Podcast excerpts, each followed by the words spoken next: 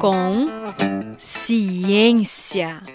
Os grandes e pequenos mistérios do mundo.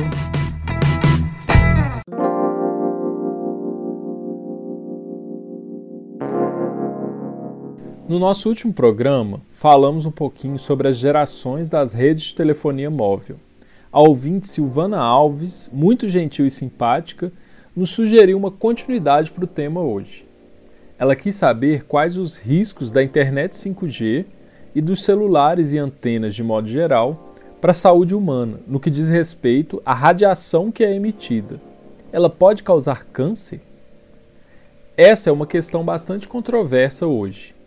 Como a popularização dos celulares é algo recente, as pesquisas, as pesquisas ainda são inconclusivas, o que contribui para a enorme polêmica em torno do tema. Há estudos que demonstram certa relação entre o aparecimento de tumores e a radiação emitida pelos celulares. Por exemplo, um experimento divulgado em 2018 pelo Departamento de Estado por exemplo, um experimento divulgado em 2018 pelo Departamento de Saúde dos Estados Unidos observou-se a ocorrência de câncer em ratos expostos a esse tipo de radiação.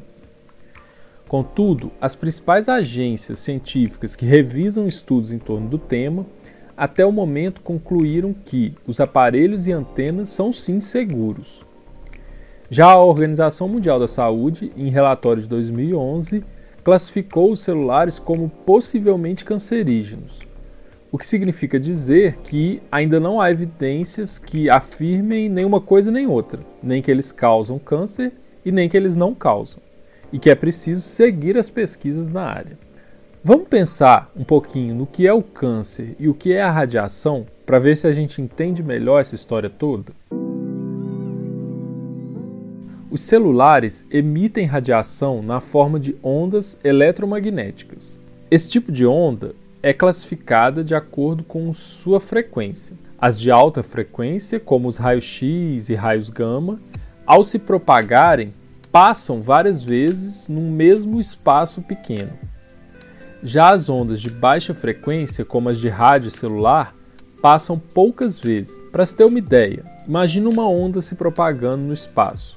A distância entre dois picos dessa onda, de uma onda de rádio, por exemplo, é de vários metros, enquanto a distância entre dois picos de um raio gama é menor do que um átomo.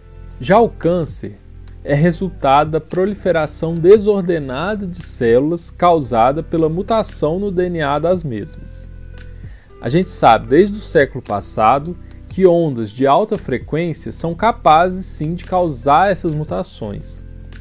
Isso ocorre porque, ao atravessarem o corpo, as ondas de alta frequência passam muitas vezes pelo DNA, o que pode acabar por alterar sua estrutura.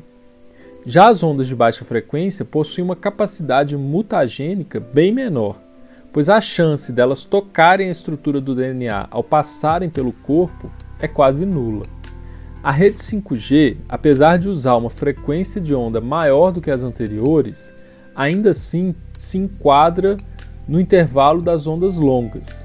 Em teoria, é possível a gente dizer que até mesmo a luz visível emitida por uma lâmpada ou pelo Sol possui uma capacidade mutagênica bem maior do que as emitidas pelo celular.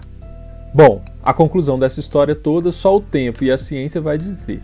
Eu sou Renan Santos, professor da rede estadual e colunista do Brasil de Fato. Um abraço, em especial para Silvana dessa vez, e até a próxima!